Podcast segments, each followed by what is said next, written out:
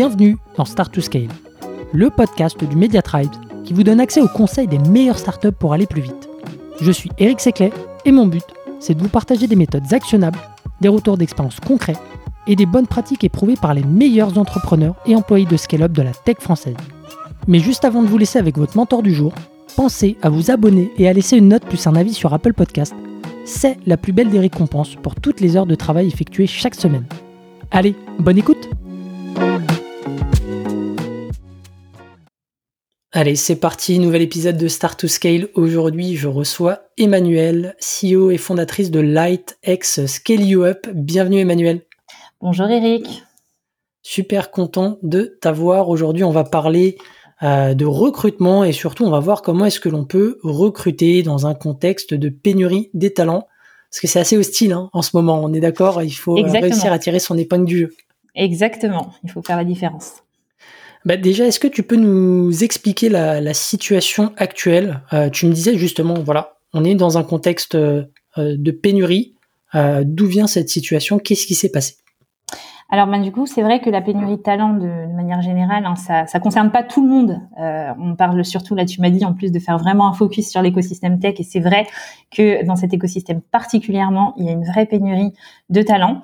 Qu'est-ce que ça veut dire? Ça veut dire que dans certains secteurs d'activité, comme celui de la tech notamment, le nombre de candidats compétents et qualifiés va être inférieur au nombre d'offres d'emploi. Hum. Euh, donc, du coup, on se retrouve avec du coup ben, des pénuries qui sont sectorielles, des pénuries qui sont parfois aussi liées aux métiers, par exemple les métiers du développeur, les métiers de PM, donc product manager, les métiers de recruteur aussi parfois.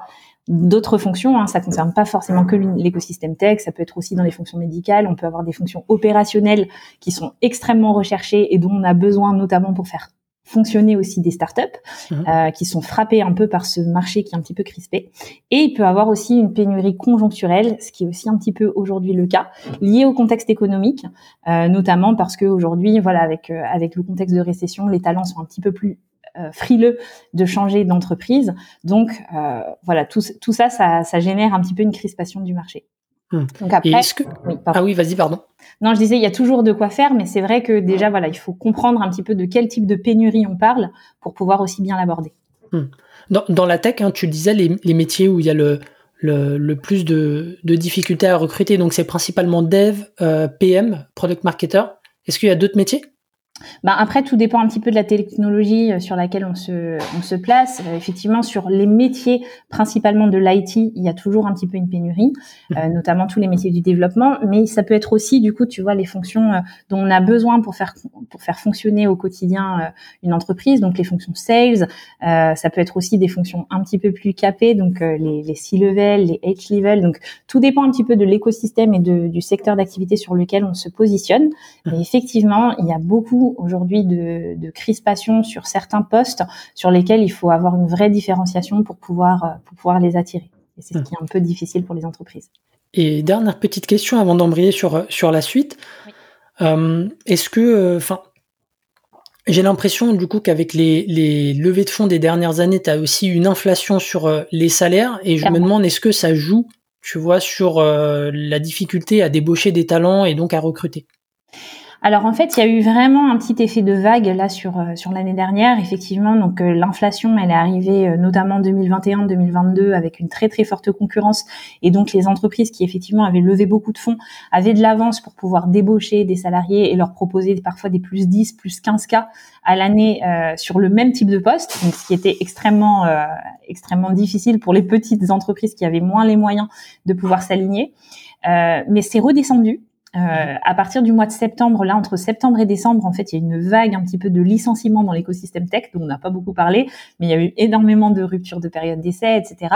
Ce qui a fait que le marché s'est un petit peu régulé et que euh, passé les quelques mois là début janvier début février on retrouve un retour à la normale sur une certaine population.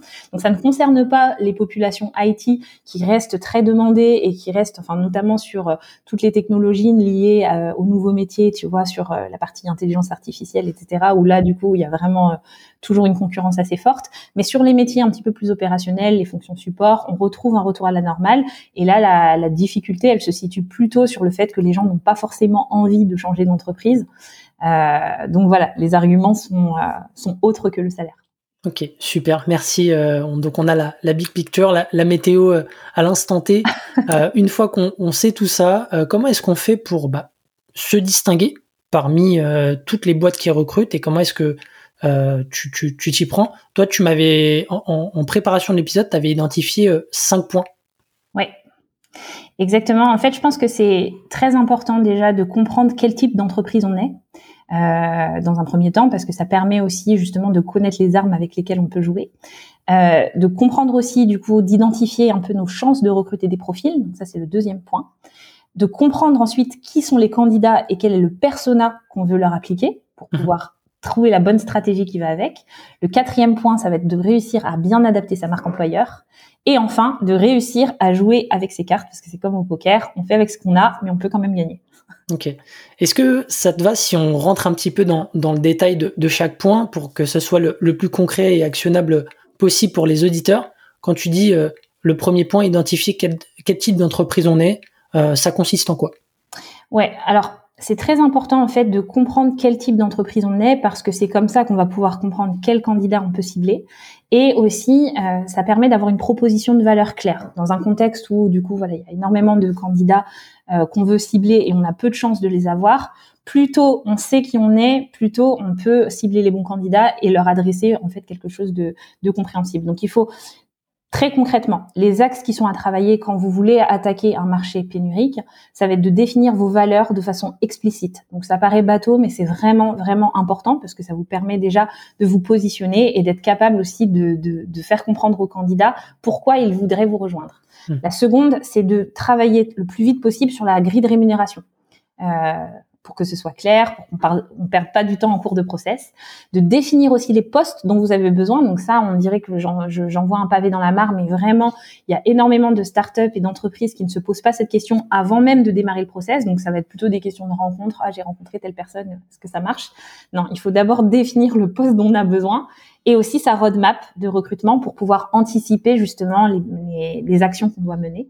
Et ça va être aussi définir sa scorecard. Donc, on en parle beaucoup hein, dans l'écosystème, donc je vais pas faire un cours sur la scorecard, mais globalement, ça veut dire il faut définir ce qu'on veut, ce qu'on ne veut pas du tout, et euh, réfléchir aussi aux compétences qui sont déjà présentes dans notre équipe, et donc ce dont on a besoin pour pouvoir le compléter. Hmm. Super actionnable. Euh, juste, hmm, est-ce que euh, tu as des... avant de, passer à, la suite, donc on, euh, de, de, ton framework. Euh, juste euh, sur les, les, grilles de rémunération, est-ce que tu as des, as des tips particuliers à nous partager dans, dans un contexte de, de pénurie? Ben déjà, c'est très important de pouvoir quand même se renseigner sur ce qui se pratique euh, donc c'est déjà, dans, alors il y, y, a, les deux phases. Il y a la première phase, c'est l'interne, c'est déjà de voir ce que vous vous avez déjà mis en place en interne, mhm. c'est-à-dire est-ce que vous avez une grille de rémunération qui est juste, euh, qui est aussi cohérente avec le niveau d'ancienneté, par exemple de vos de vos différents collaborateurs, avec leur scope de responsabilité?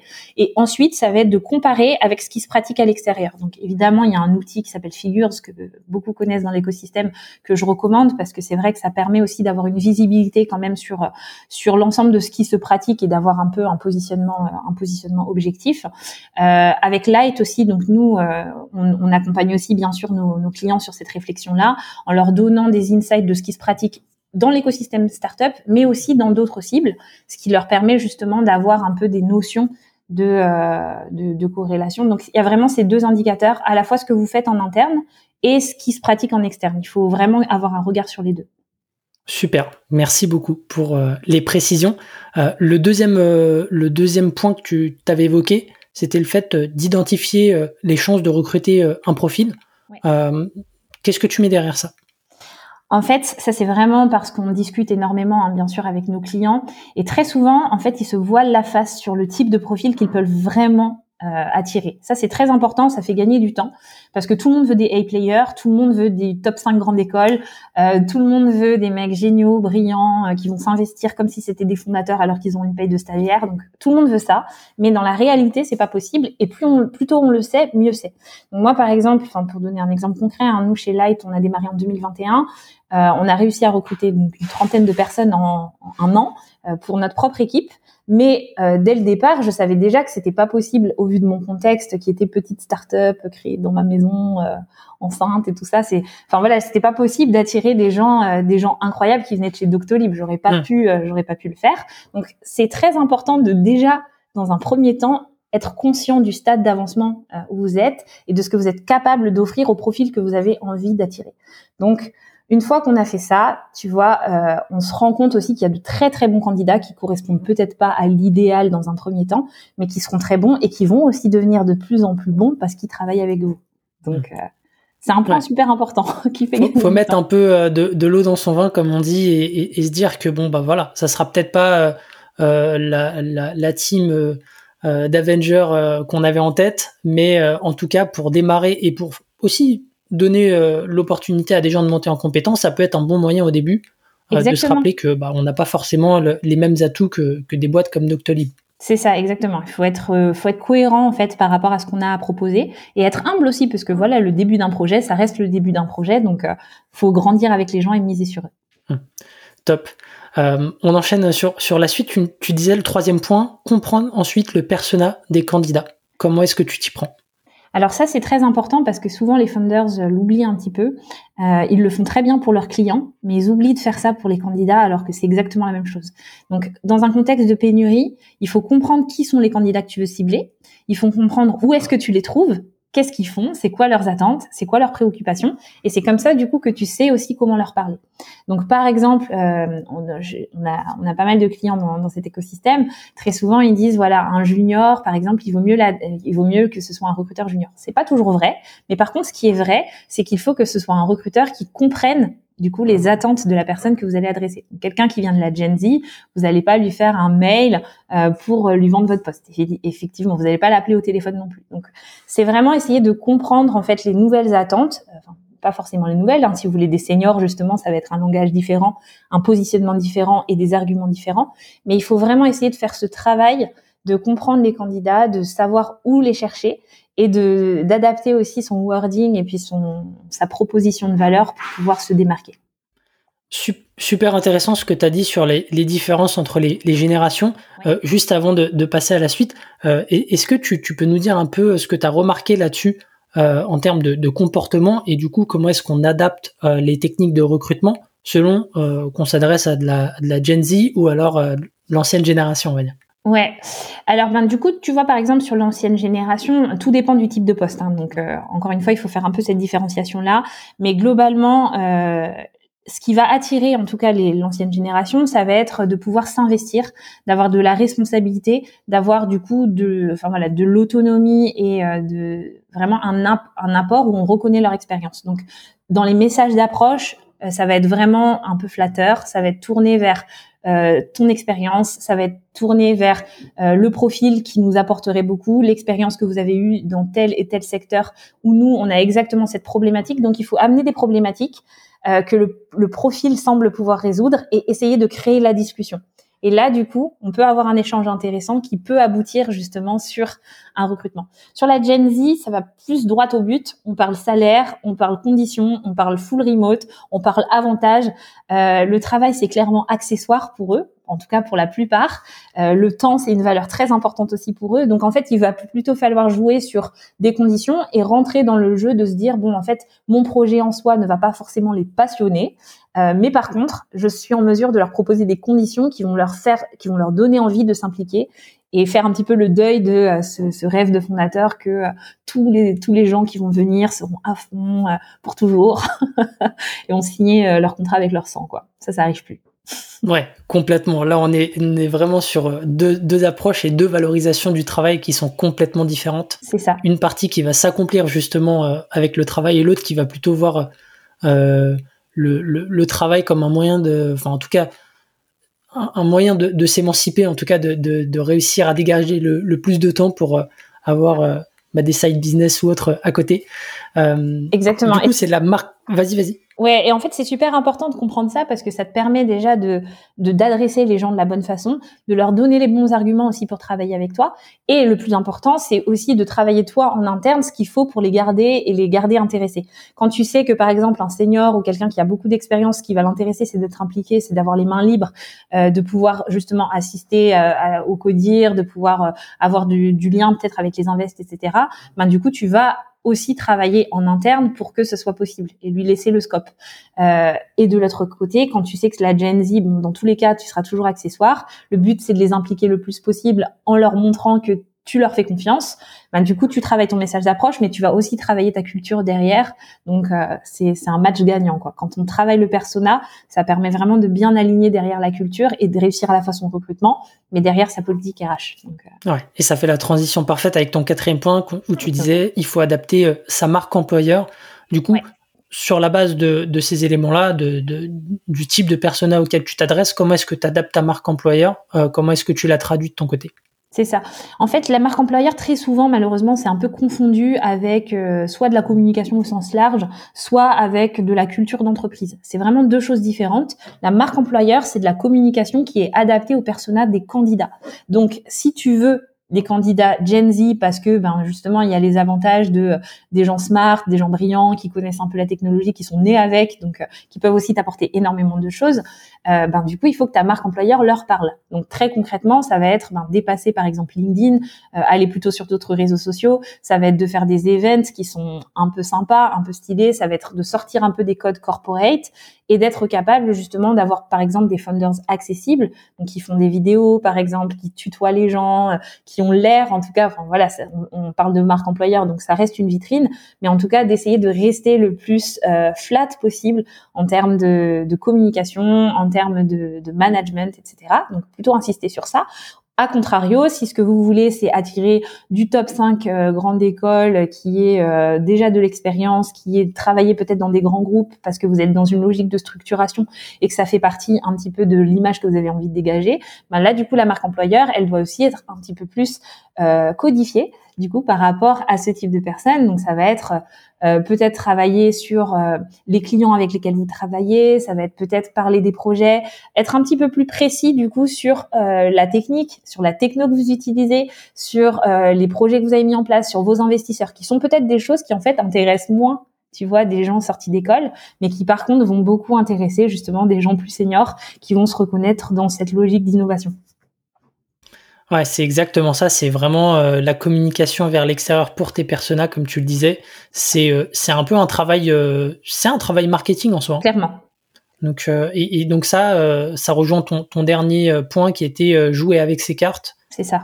parce que tout le monde n'a pas les mêmes, tout le monde n'a pas les mêmes bases, tout le monde n'a pas les mêmes cibles. Exactement. Et donc ça sert à rien de, de vouloir dupliquer des, des stratégies existantes si c'est pas adapté à ton contexte. Ouais, c'est tout à fait ça. En fait, moi j'aime beaucoup, euh, par exemple nous chez Light, donc on accompagne énormément euh, de, de start-up ou de scale-up, et très souvent du coup les founders des fois se comparent un petit peu les uns aux autres. Malheureusement, c'est un peu le mal du siècle avec les réseaux sociaux. Euh, et c'est vrai qu'il y a des entreprises qui sont moins sexy que d'autres. Il faut être capable de le dire.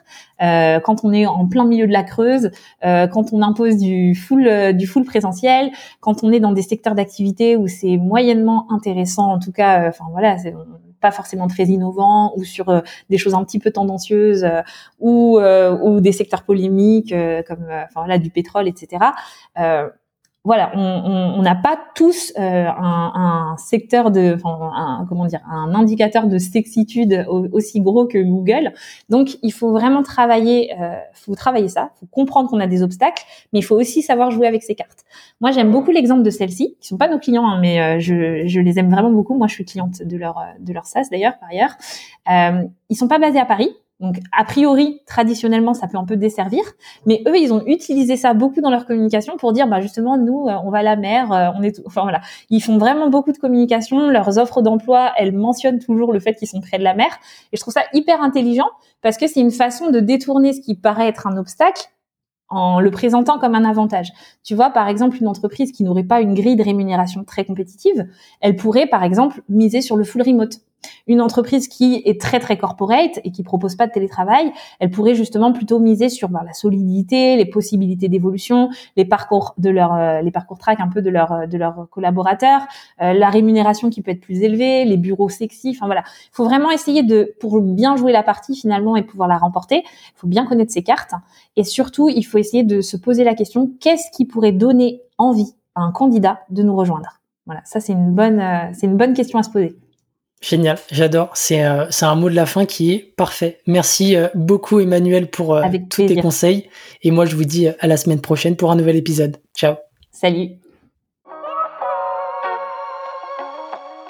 Si vous avez aimé l'épisode, pensez à noter Start to Scale 5 étoiles sur Apple Podcast avec un petit commentaire pour nous encourager ou envoyez-nous des étoiles sur Spotify. C'est ce qui nous aide à faire connaître l'émission et nous motive à chercher encore plus d'experts pour vous aider à scaler.